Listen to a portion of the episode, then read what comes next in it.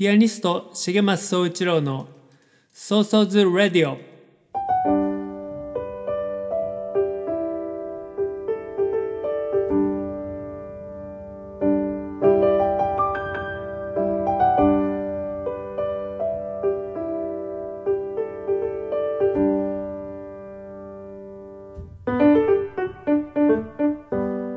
この番組はピアニストの重松総一郎が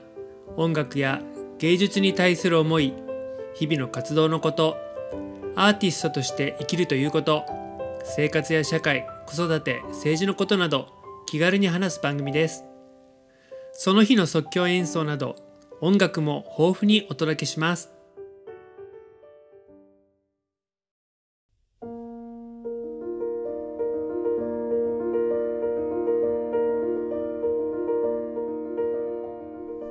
こんにちは。ピアニストの重松総一郎です、えー、ソーソーズレイディオ第17回になります、えー今季節はね、えー夏がもう終わりかけ。まあちょっとね残暑もありますけど。で夕方以降は涼しい秋の風を感じますね、えー僕の住んでいる長崎県佐世保市はちょっと台風が昨日かな上陸して昨日はね一日激しい雨と風だったんですけど今日はね、えー青空が広がりましたね、はい。えー前回からそんなにね今回は間空けずにできることができました。あのラジオですね。っていうのは、えー8月の後半からどんどんねこうライブのキャンセルがね始まっちゃって今これコロナの第5波ですよね。それで9月はほどほぼライブがあの中止になってしまって、まあ、延期になったものもありますけど、まあ、ほぼなくなってしまって、まあ、こうやってラジオするね時間もできたので、えー今回またね17回を配信できました。でこうねライブが実際の生のライブができなくなった分ライブ配信を毎週末行っているところです。えー次回はですね9月の20日月曜日祝日敬老の日ですねにやろうと思ってますのでぜひねご覧いただければなと思います、えーそしてそのライブがね、えーキャンセルになってしまった分、え10月以降ね、え第5波が収まってるのかなわかんないですけど、え10月以降それからね来年にかけてのライブこれのね準備をちゃんと行うことで僕もねこう前進しようと頑張ってます、えーそれからえっ、とですね溜まっていたね動画ライブのライブを撮った動画があるんですけどそういうものをね編集したりもしてます。ちょうどねおととい、えーと6月に行った熊本でのライブの動画も編集して YouTube にアップしましたのでぜひねご覧いただければなと思います。でその音源も今日はね後半で流そうかなと思っています、えー今日の「ソーソーズ・レディオ」のテーマは、えー第14回でもお話しした共生する音楽についてまた今日もね話したいなと思います、えー最後までどうぞお楽しみください。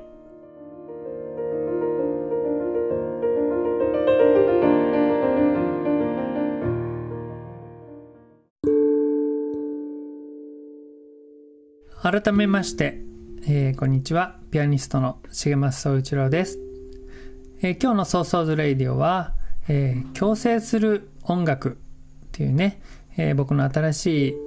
公演コンサートの話をしたいなと思います。前回お話ししたのが第14回であれは5月だったので、えまだねこんな構想がありますっていうようなね話をした感じでこれから文化庁の補助金にね申請するんですよ。これが採択されたら開催できるんですっていうね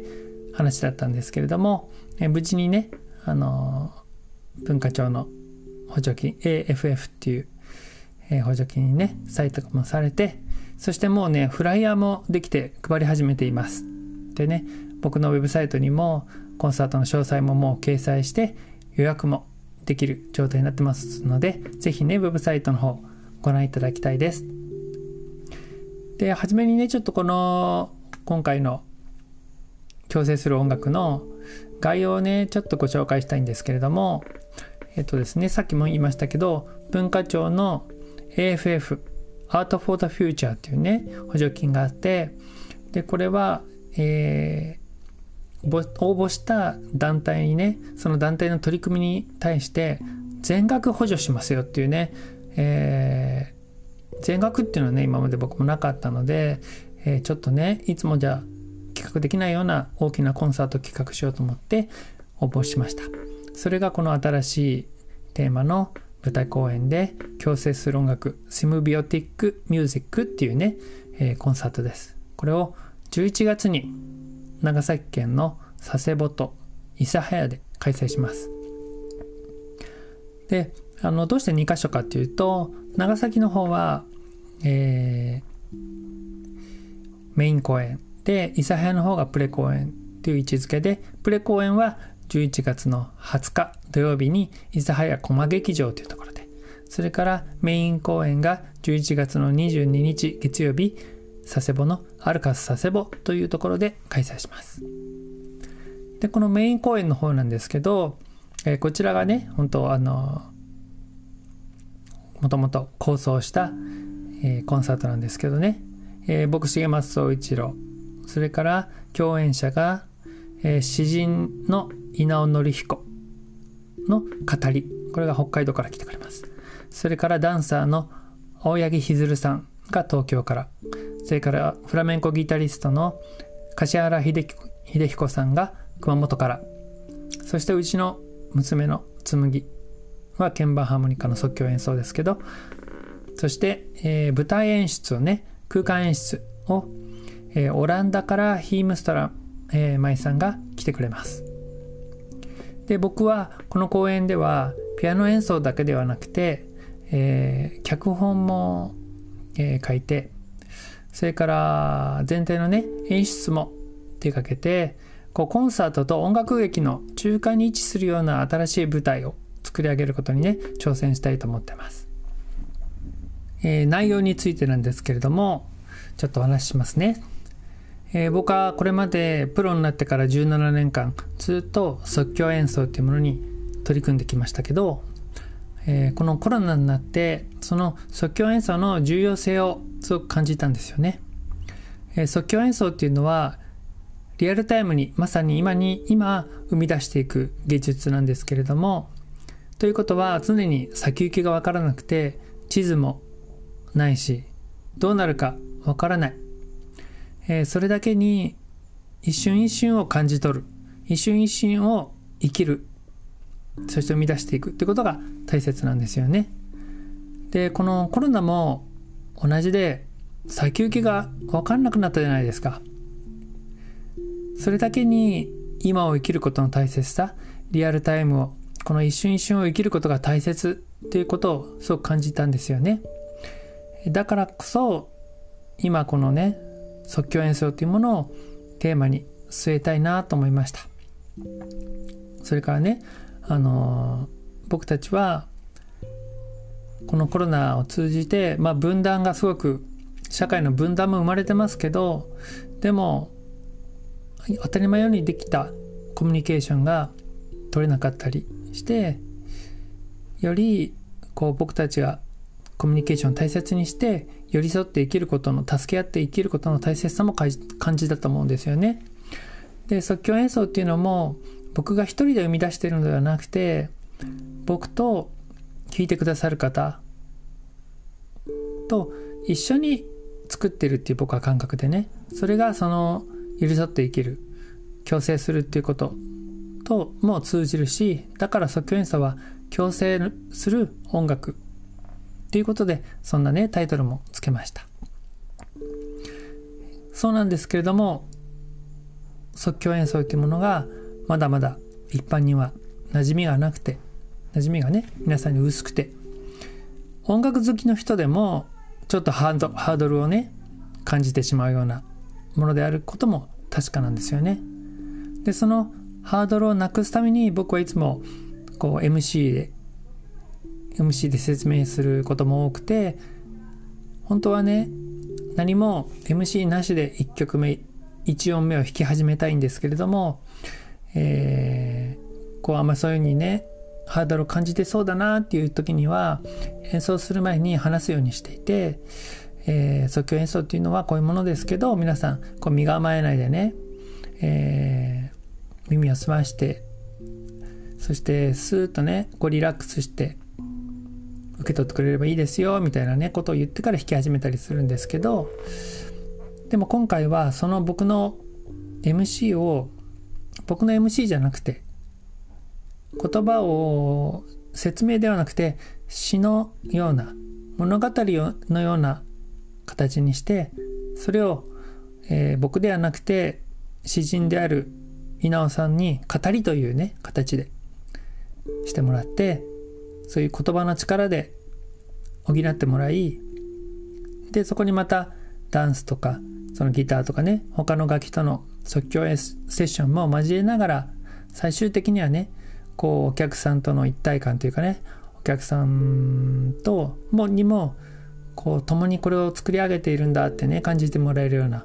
つまり共に生きているんだと感じてもらえるようなねそんなコンサートにしたいなと思って、えー、取り組む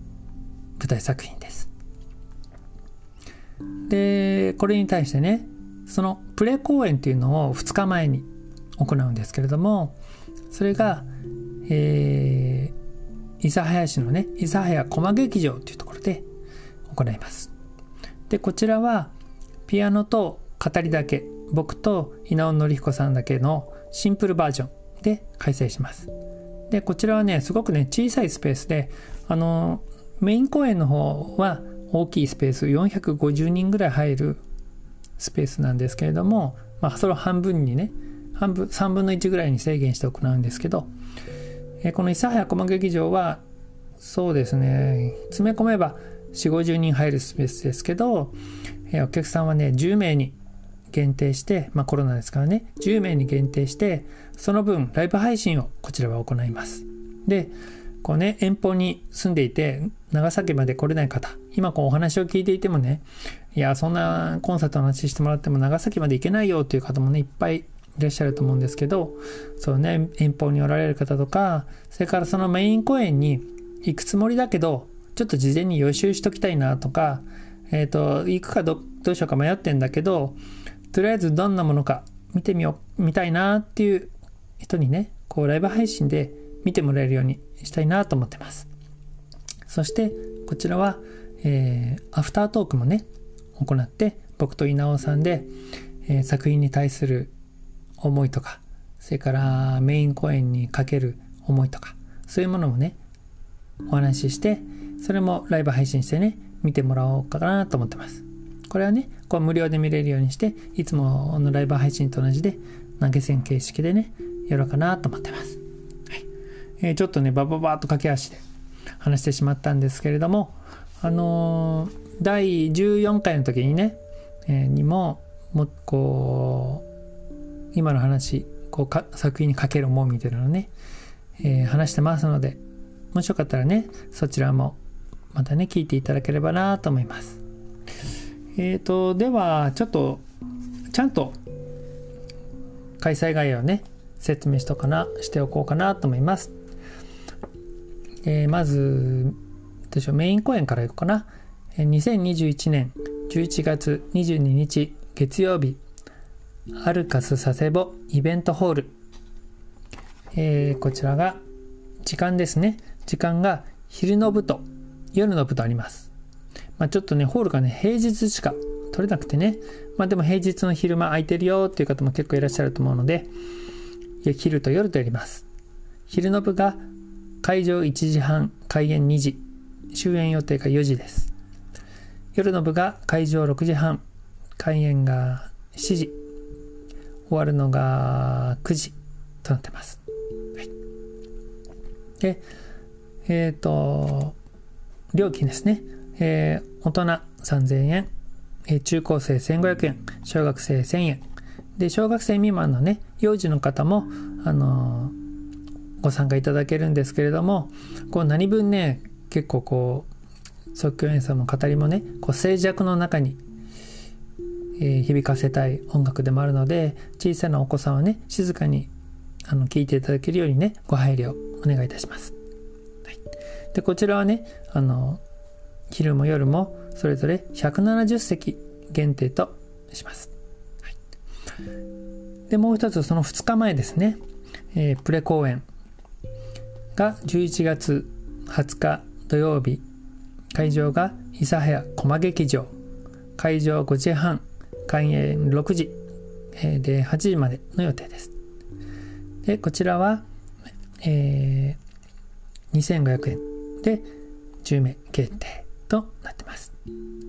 でいずれも予約は僕のウェブサイトからねできるようになってますのでぜひぜひよろしくお願いします、はい、であのこれフライヤーもね5000枚も吸ったんですけどあの配配るよとかねうちのお店に置けるよとかねあとポスターも吸ったんですけどポスター貼れるよっていうねお話があればぜひぜひねあのー、貸してもらいたい貼らせてもらいたいのでよろしくお願いいたします。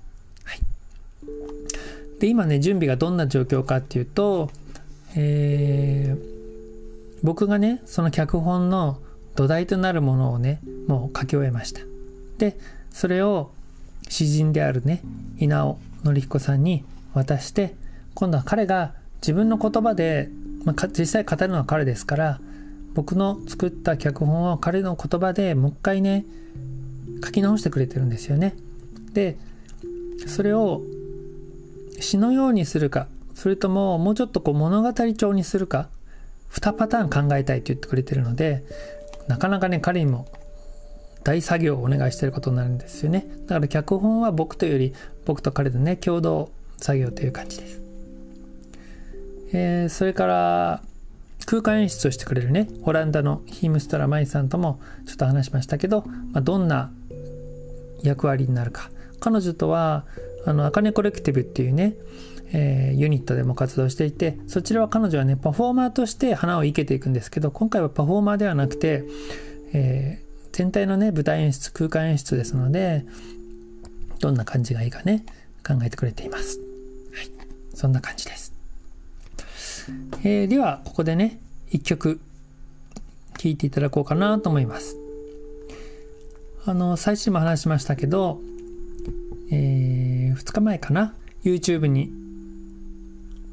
アップ新しくアップした動画。これがフラメンコギタリストの柏原秀子さんとの即興セッションの動画なんですけれどもこのね音源を聞いていただこうかなと思います。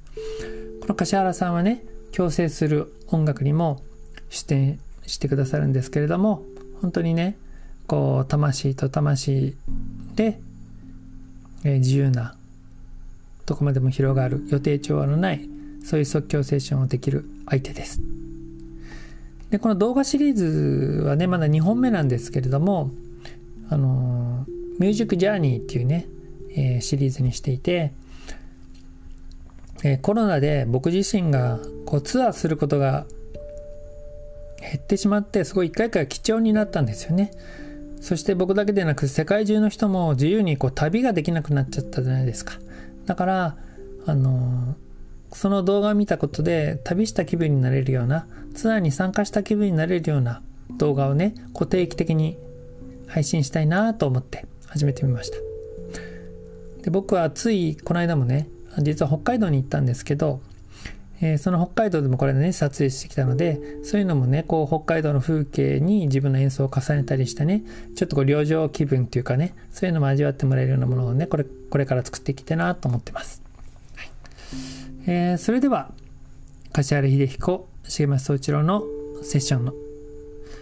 えー、即興セッションをねお聴きください。